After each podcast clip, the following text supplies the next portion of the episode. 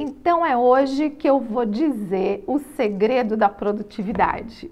Todo mundo me pergunta, mas Lilian, como que você dá conta de fazer tanta coisa? Empresa, palestra, mentoria, gravar vídeos para o YouTube. Eu não consigo, parece que meu dia não tem todo esse tempo igual o seu. Bom, gente, nem sempre foi assim, tá bom?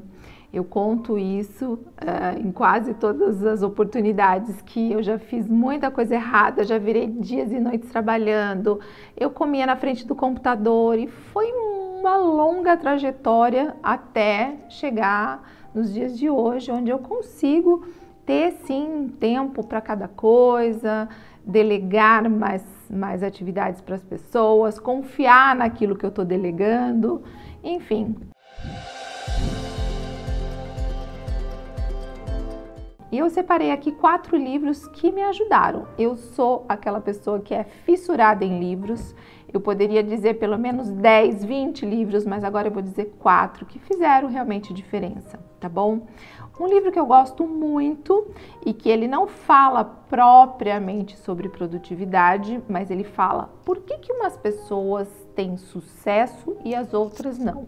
Obviamente, porque entre outras coisas, elas sabem muito bem utilizar o tempo a favor de si mesmas. Então, esse livro chama-se Outliers e ele conta a história de grandes personalidades da humanidade que fizeram a diferença. Aqui tem Bill Gates, tem Madre Teresa, enfim.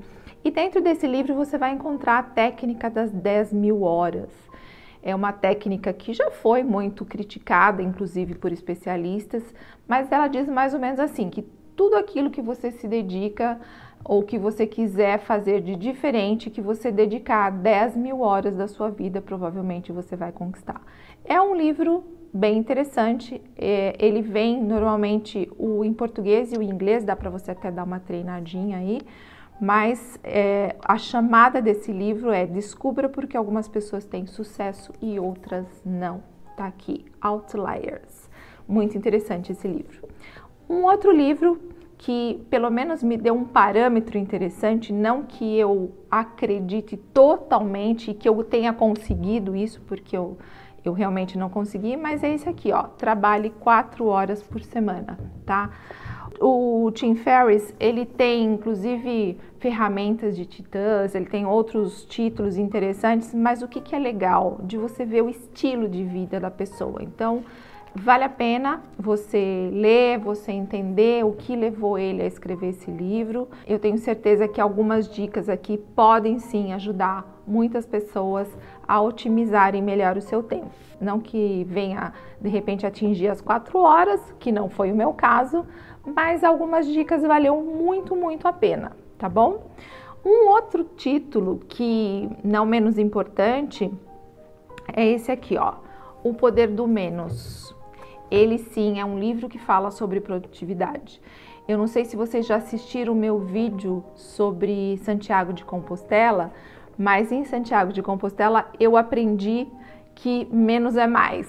Ou seja, muitas vezes a gente carrega coisas que não precisa carregar, a gente faz coisas que não precisa fazer e que acaba atrapalhando o nosso dia a dia. Quando a gente consegue simplificar mais as coisas, quando a gente consegue é, conviver com menos, às vezes a gente facilita muito a nossa vida e ganha horas e horas, é, eu acredito que são tempo, né? Tempo, horas são prioridade na nossa vida, porque tempo é vida, ok?